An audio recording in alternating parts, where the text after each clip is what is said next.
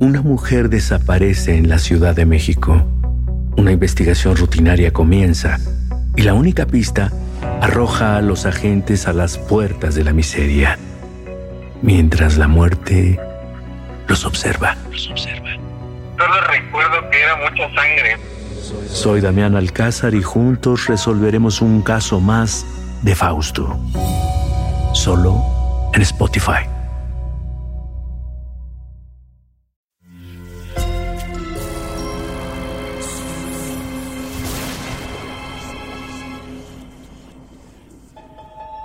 Portal Sonoro no se hace responsable de las visiones, pesadillas o encuentros cercanos del cuarto tipo que puedan suceder antes, durante o después de la experiencia. Para una experiencia sonora completa recomendamos audífonos para dejarte envolver por el mundo de experimentos retorcidos. Escucha bajo tu propio riesgo. Los humanos tenemos una fascinación por lo idéntico, incluso por lo que es casi idéntico. Miles de experimentos, retorcidos o no, dependen de que se parta de una igualdad de condiciones o circunstancias para tener variables controladas y así lograr comparar y al comparar saber y entender. Pero en el afán de comparar lo que resulta casi idéntico a como de lugar, algunos límites se han rebasado. Abramos en tu cabeza una ventana más. Ahora, al eterno debate entre lo que la biología propone y la sociedad y los experimentos retorcidos disponen en materia de comparar lo que aparentemente es igual, aunque no lo mismo. Año 2021. Hay una persona parada frente a la bóveda de la biblioteca en una prestigiosa universidad estadounidense. Dentro de la bóveda se resguarda información clasificada. El hombre lleva varios minutos parado ahí sin moverse, pero de pronto su respiración se agita y, de la nada, suelta un grito de furia y golpea con fuerza la puerta intentando derribarla. En cuestión de segundos, llegan dos guardias y someten al hombre en el suelo. Ahí, el hombre patalea y grita como demente que quiere saber, que lo dejen saber, que ahí adentro está la respuesta a su vida. Ahora escucha. Solo escucha el sonido de las manecillas Escucha cómo se desvanecen una a una. Es así porque ahora quizá hemos logrado que entres en un trance podcástico en el que dejarás de ser tú. Y hasta que escuches las manecillas nuevamente, mi voz te permitirá entrar por unos minutos en la cabeza de Brandon, un hombre de 47 años que muy pronto descubrirá que toda su vida ha sido un largo y poco ético experimento. Sonoro presenta Experimentos retorcidos. Y esta es la voz de tu anfitrión, Alejandro Joseph.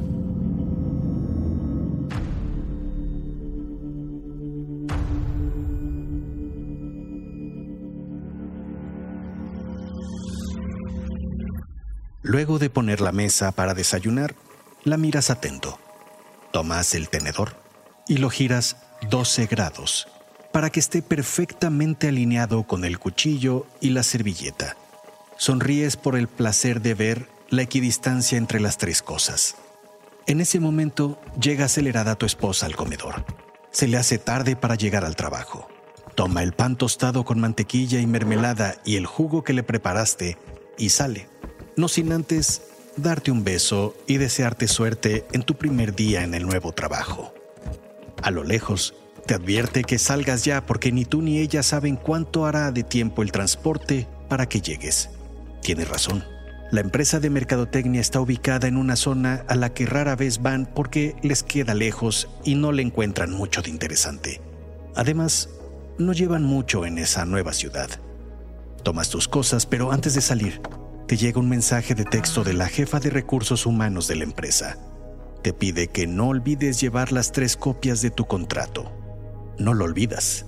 En ese contrato está la esperanza de una nueva y próspera vida. Llegas al piso de oficinas con mucha anticipación. Tú y una persona de intendencia aspirando a lo lejos son los únicos en ese estéril ambiente. Caminas por el largo pasillo central hasta llegar a tu cubículo, el 111. Pones tu cuaderno de notas sobre el escritorio y lo alineas a la computadora. Y cuando te dispones a colocar tu lapicera, la voz de un hombre te toma por sorpresa. ¿Tú? ¿Tú eres el nuevo? Buenos días, sí, le dices. El hombre de talla grande, con sus bermudas y camisa hawaiana, se te queda viendo intrigado. ¿Tú? Pues no cabe duda que el jefe está loco. Brandon, le dices sin entender nada de la conversación que están teniendo. Luego de un momento incómodo, Lenny se disculpa y se marcha. Regresas a tus cosas para comenzar a trabajar. A la hora de la comida, mientras sales por el pasillo de la oficina, puedes sentir que un par de compañeros te mira y cuchichea algo a tus espaldas. Piensas en detenerte, pero no lo haces. Te sigues hasta salir a la calle para ir por algo de comida. Una hora después, regresas a la oficina y encuentras un sobre en tu escritorio. Cuando lo vas a abrir, Lenny se acerca a ti. No todo en la vida es trabajo, ¿eh? También hay que salir a comer. De ahí vengo, le replicas. Buena broma. Te hace unos 30 minutos aquí todavía. Solo acuérdate de salir para que no nos hagas pasar por flojos a los demás. Otra vez no entiendes de qué habla Lenny. Abres entonces el sobre y encuentras dentro un mensaje escrito con letra courier que dice, Ralph ya no es problema. Piensas que, evidentemente, se trata de un error. No solo porque no entiendes el mensaje, sino porque al único Ralph que conoces es al psicólogo que iba a tu casa de vez en cuando a hacerte preguntas sobre cómo estabas y cómo te sentías. Dejas el sobre sobre tu bandeja y horas después llega el momento de regresar a casa. Eres el último en salir de la oficina. Te subes al metro, te desplomas en un asiento y respiras hondo. Ha sido un día raro. Son el timbre de las puertas que se cierran. El tren comienza a avanzar y te asomas por la ventana para ver a la gente en el andén de enfrente. Y en ese momento, algo que miras te seca los labios. Eres tú mismo esperando el tren en el otro andén. Bueno, al menos alguien idéntico a ti esperando el tren. Reaccionas lento porque al levantarte, el tren entra a la oscuridad del túnel. Al día siguiente, llegas al trabajo a mejor hora. Mientras caminas a tu cubículo, nuevamente no puedes evitar esa sensación de cuchicheo por parte de los compañeros y compañeras. Saludas con la cabeza a algunos de ellos y sigues. Te reconforta llegar a tu silla. Sacas de tu cajón un par de plumas, tu cuaderno de notas y tres lápices que colocas perfectamente equidistantes en tu lapicera la cual acomodas perfectamente alineada al costado de tu computadora. Tomas el teléfono para comenzar a realizar las llamadas de venta a clientes, pero sientes en tu espalda la respiración de alguien. Cuelgas el auricular y volteas. Ves a Lenny y a otra persona, una compañera. Fingen que solo pasaban por ahí. Lenny, lo llamas. Ah, eh, ah, ¿Me llamabas? Justo pasábamos por aquí, qué coincidencia. Deja las tonterías, Lenny. Soy Sara. Sara te mira fijamente a los ojos y a continuación se va acercando muy lento a ti. Viola tu espacio personal y pega su mejilla a la tuya. Te olfatea. Tu cuerpo se tensa e incomoda hasta que de pronto Sara se aleja. No es él. Es asombroso el parecido, pero no es. Disculpen, no soy quien, les inquieres. ¿Cómo estás por la tarde? Te dice Sara. Eh, quedé de ver al jefe para presentarme y platicar, les dices. Sara y Lenny ríen. Tendrá que ser antes entonces. Creo que sé dónde encontrar al otro. Venos a la una fuera de la oficina. No sabes por qué, pero a la una estás afuera de la oficina en lugar de haciendo llamadas a clientes como te corresponde. Lenny y Sara se acercan a ti. Vamos, Brandon, ¿cuántos hermanos tienes? No tengo, respondes. Bueno, no que sepas. Necesitamos que tengas tu mente abierta. Sigues con reservas a ambos por varias cuadras hasta que se detienen frente al aparador de una tienda llamada El Disco Doble. Ambos se asoman por el vidrio, así que los imitas, tratando de ver lo que quieren ver. No encuentras nada de interés hasta que, en el fondo de la tienda, te ves a ti mismo, una copia de ti.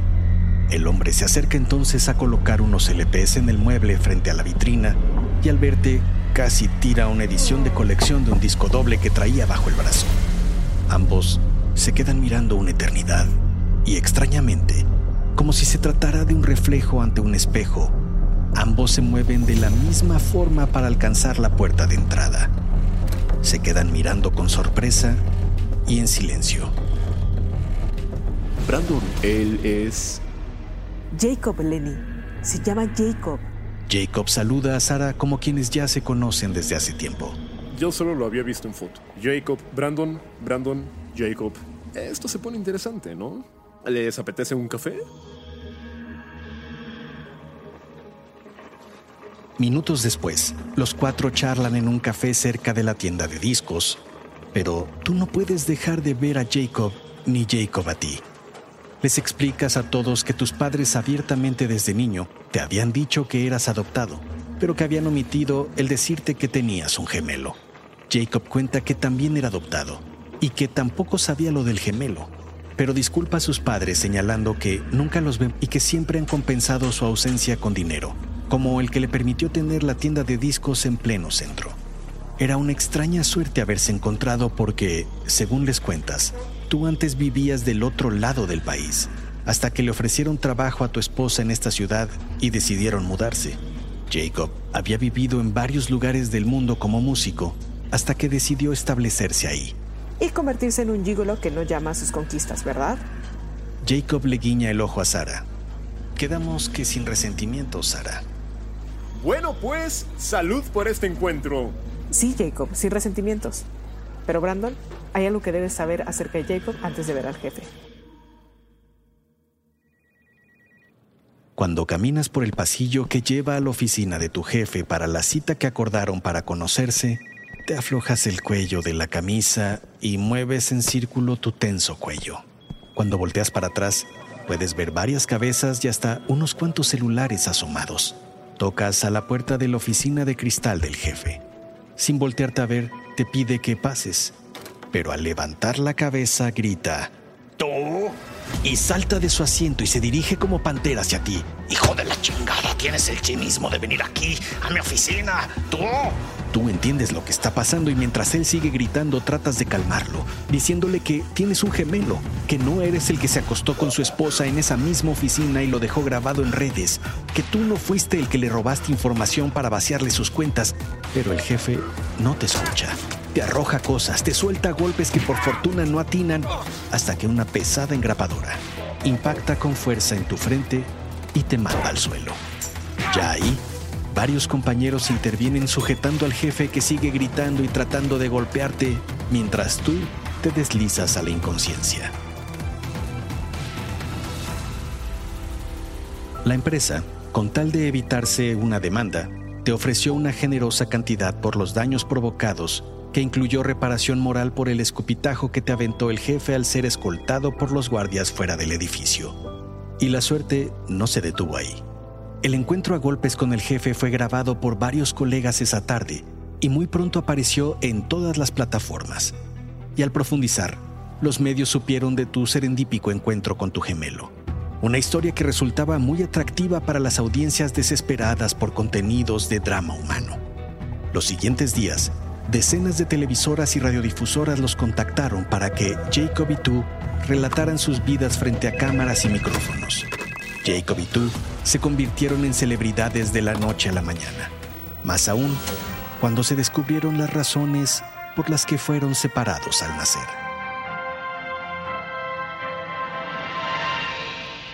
Bueno, pero entonces, eh, ¿qué sucedió en realidad? Les pregunta un conductor. Le comentas que no sabes mucho, que había unas personas que a nombre de un tal doctor Newtower asistían a tu casa a hacer preguntas acerca de tu vida era algo que no entendías muy bien por qué sucedía, pero tus padres consentían. Jacob comenta que a él le sucedía lo mismo con un tal Ralph que se presentaba en su casa. El revuelo por el misterio de los gemelos llevó a los medios a indagar más, y pronto la investigación llevó a un orfanato en el que, al parecer, Era común que cuando una madre de escasos recursos daba a luz a gemelos, el orfanato, en contubernio con un tal doctor Newtower, aprovechaba para colocar a los gemelos en hogares con diversas características para realizar uno de los más ambiciosos experimentos, el que consistía en saber si la personalidad y los rasgos de carácter de una persona eran heredados o creados por el entorno. La noticia fue un escándalo que se avivó más cuando se supo del asesinato de un hombre conectado con New Tower, un señor de nombre Ralph, cuyo rostro reconociste de inmediato cuando apareció en las noticias. Los siguientes meses fueron legendarios. Tú y Jacob iban de fiesta, daban entrevistas, salían a todos lados juntos, como niños tratando de recuperar todos esos años en los que habían estado distanciados por un retorcido experimento. Incluso se habían comprado ropa similar y cortado el cabello de la misma manera para dar un efecto dramático a sus presentaciones en televisión. El éxito, el dinero, la fama lo compartían todo. Sin embargo, había algo en Jacob que no te terminaba de dar entera confianza.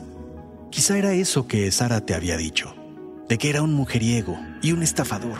Había algo en su comportamiento que te hacía saber que, aunque eran gemelos, no eran idénticos en cuanto a lo fundamental y los valores. Ese día tienes nostalgia de tu vida antes de saber que tienes un gemelo. Así que te apuras a llegar a casa con ganas de intimar con tu esposa. La encuentras en la cocina y abrazas por la espalda. La comienzas a besar, buscando más, y ella, entendiendo la seducción, te pregunta de manera sexy si no había sido bastante sexo el que tuvieron por la tarde. Ella se separa y se dirige al baño para cambiarse, y en el camino te pregunta si te sirvió el pasaporte y la tarjeta para ir al banco. Cuando sale del baño, te mira sentado y pálido. Esa tarde estuviste todo el tiempo en la oficina. Llamas de inmediato al banco y te confirman que esa tarde fuiste y vaciaste tus cuentas. Tu furia te nubla los ojos. Llamas a la tienda de discos y te dicen que Jacob renunció esa tarde al trabajo, que si te podían ayudar en cuelgas. Tu auto derrapa fuera del edificio de Jacob. Corres a su departamento y al intentar dar un manotazo a la puerta para que te abra, te das cuenta que la puerta ya está abierta. Entras rabioso, dispuesto a enfrentar a tu gemelo y pedirle cuentas por haberse aprovechado de ti y de tu esposa. Pero como aquel día con la engrapadora, sientes un golpe en la nuca que te manda de nuevo al suelo. Cuando despiertas, te ves a ti mismo amordazado y con mirada de terror y miedo. Pero no es un espejo. Es tu hermano Jacob, Ambos están maniatados, amordazados y tumbados de lado, uno viéndose a otro sobre el suelo de madera. De pronto, alguien te levanta y te obliga a sentarte en una silla. Lo mismo hace con Jacob. Cuando enfocas la mirada te das cuenta de que fuiste tú mismo quien te levantó.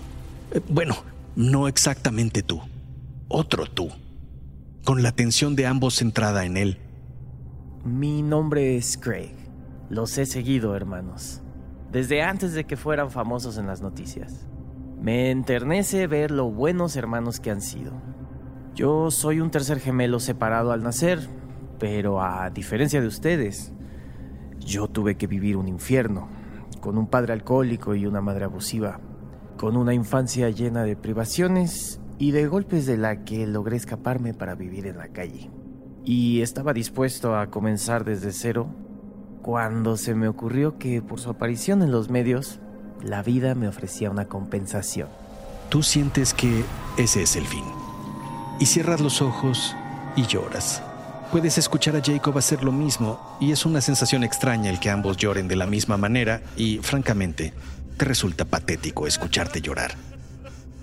Ambos recibieron el sobre con el mensaje sobre Ralph. Era ese trabajador social que visitaba a los tres por indicaciones de New Tower para dar seguimiento a su experimento, su estúpido y cruel experimento. Él podía haber detenido aquel infierno. Yo merecía mejor suerte, merecía unos padres que me quisieran, no esos idiotas que me aterrorizaron y me traumaron. Ralph era el único que sabía de nosotros, trillizos, además del doctor New Tower, pero con New Tower muerto y ahora Ralph, Nadie sabe de mí. Y como seguro de que ustedes no dirán nada, tengo una filmación en la que se puede observar que alguien idéntico a Jacob o a ti, Brandon, asesina a Ralph. El mundo, queridos hermanos, conoce a Jacob y a Brandon, pero no a Craig. Con una evidencia así, sería muy difícil probar su inocencia a la policía. Te cuesta trabajo tragar saliva. Craig les dice que es hora. Le suplicas por tu vida y la de Jacob. Le aseguras que le pueden dar dinero, que guardarán silencio del asesinato. Tengo todo lo que he querido de ustedes. Parte de su vida, parte de sus relaciones y desde luego su dinero. Espero que entiendan por qué hago esto. No quiero dejar rastro de nada. Craig te venda entonces los ojos. Forcejeas, pero te obliga a respirar un trapo que muy pronto te deja completamente dormido. Es tu final. O al menos pensabas que era tu final. Abres los ojos y notas que no tienes la venda puesta. Lo que es más, tus manos ya no están amarradas. Ves a Jacob frente a ti, que también está despertando.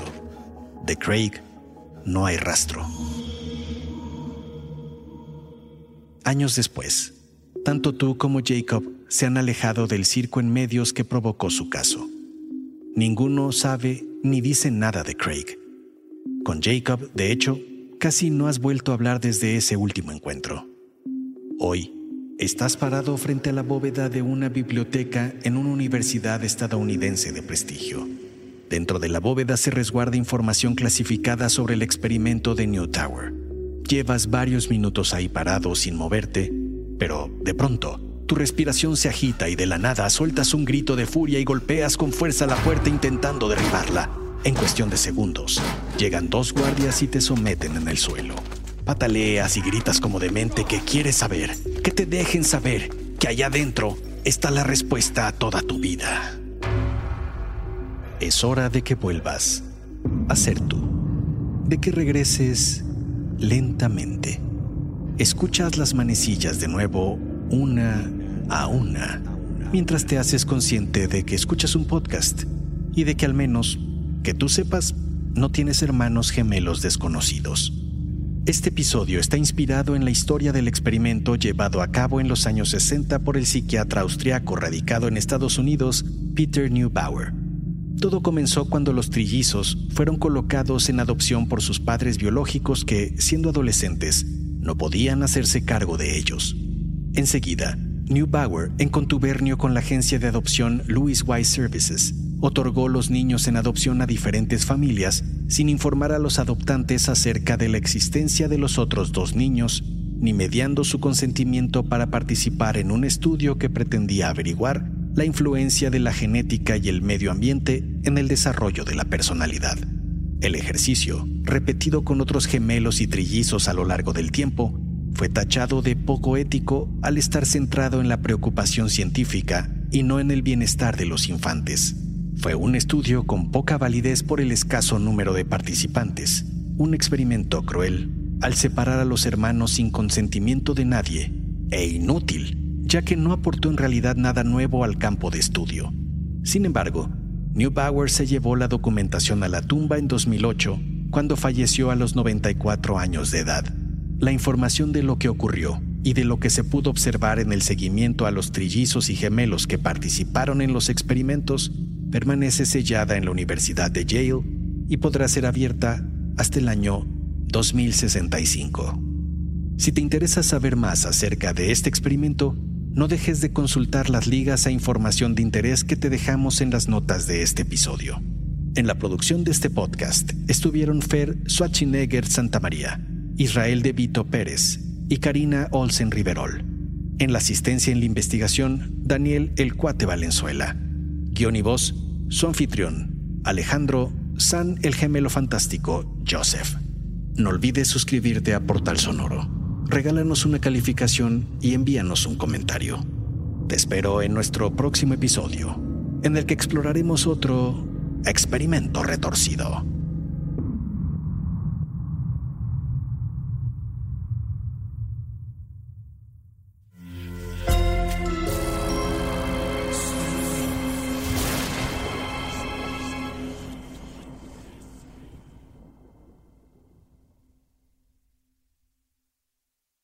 Hello, it is Ryan, and we could all use an extra bright spot in our day, couldn't we? Just to make up for things like sitting in traffic, doing the dishes, counting your steps, you know, all the mundane stuff. That is why I'm such a big fan of Chumba Casino. Chumba Casino has all your favorite social casino style games that you can play for free anytime, anywhere with daily bonuses. That should brighten your day a little. Actually, a lot. So sign up now at chumbacasino.com. That's chumbacasino.com. No purchase necessary. BGW. Void were prohibited by law. See terms and conditions. 18 plus. Una mujer desaparece en la Ciudad de México. Una investigación rutinaria comienza y la única pista arroja a los agentes a las puertas de la miseria, mientras la muerte los observa. Los observa. Solo recuerdo que era mucha sangre. Soy Damián Alcázar y juntos resolveremos un caso más de Fausto. Solo en Spotify. Sé bienvenido a Tristan Terror, mi podcast donde comparto múltiples vivencias paranormales que mi propia audiencia me manda. Relatos sobre brujas, sectas, fenómenos extraños en distintos lugares conocidos de México. Adéntrate para que conozcas los relatos más aterradores de México. Y así esta noche, te aseguro tendrás dulces pesadillas. Escucha Tristan Terror en cualquier plataforma de podcast. When you need mealtime inspiration, it's worth shopping Kroger, where you'll find over 30,000 mouthwatering choices that excite your inner foodie. And no matter what tasty choice you make, you'll enjoy our everyday low prices, plus extra ways to save, like digital coupons worth over $600 each week. You can also save up to $1 off per gallon at the pump with fuel points. More savings and more inspiring flavors make shopping Kroger worth it every time. Kroger, fresh for everyone. Fuel restrictions apply.